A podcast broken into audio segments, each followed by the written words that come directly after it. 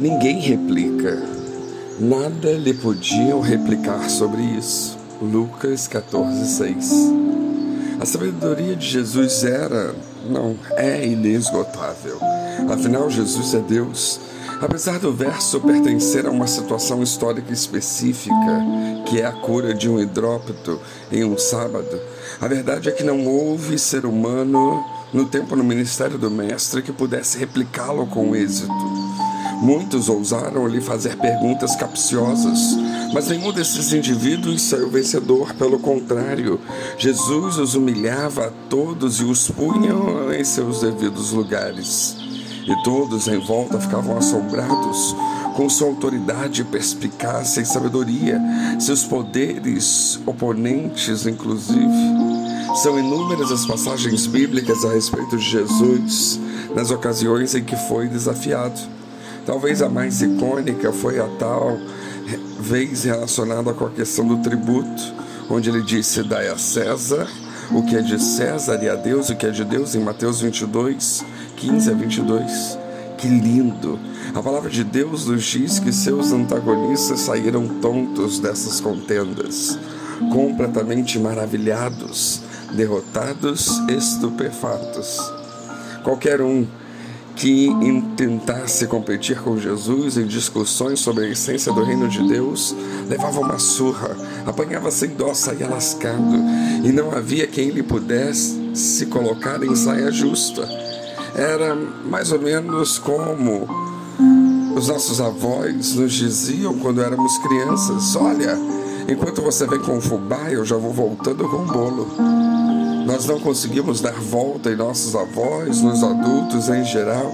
E assim era com o Senhor Jesus, guardadas as suas devidas proporções, por óbvio. E a cada vez que ocorriam situações envolvendo contendores e adversários, Jesus aproveitava a oportunidade para ensinar algo proveitoso que a todos que o estivesse escutando pudessem aproveitar e entender sobre o reino.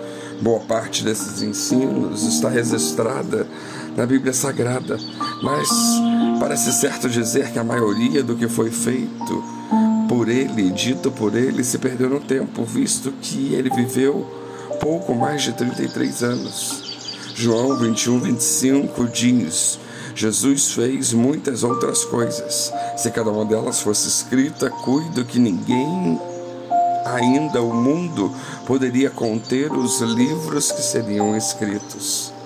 Entretanto, imaginemos só as conversas íntimas que o Mestre teve com seus discípulos e seguidores mais próximos, e também seus discursos ao céu aberto. Imaginemo-lo contando uma parábola. Ah, quanta coisa! Não deve ele ter ensinado e quantos temas sensíveis por ele não foram abordados? Certamente palavras que gostaríamos de ouvir.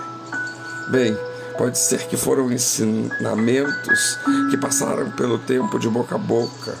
Não sabemos dizer se chegaram íntegros, todos até nós e mesmo até aqueles que nos alcançaram. Cremos que foram o que chegaram inspirados pelo Espírito Santo de Deus. Além disso, o simples fato de se ter estado na presença física de Jesus, só isso deve ter sido algo impressionante, sem palavras. O seu olhar, bem-aventurados aqueles que estiveram com ele, e coitados de todos os que o desprezaram mas de todo modo, Jesus não era homem só de palavras, ele dava exemplo também. O Mestre se conduzia de forma impecável, impecável mesmo, sem trocadilho, já que passou por aqui sem pecado. 1 Pedro 2,22 diz: Ele não cometeu pecado, nem na sua boca se achou engano. Jesus era fantástico, Jesus ainda é fantástico e não há quem sequer se compare com ele e que seja capaz de fazer o que ele fez. Todas as boas e melhores virtudes se reuniam em Jesus. E como é bom ter parte com ele. Graças a Deus podemos assim tê-lo. O Senhor Jesus é digno de ser amado e admirado por tudo, por tudo que ele fez, por tudo que é. Ele é o caminho, Ele é a verdade, Ele é a vida. E ninguém se achega ao Pai senão por Ele, diz João 14,6. Será que nós todos temos ideia da importância de Jesus em nossas vidas? Porque sem Ele, nada nos sobra.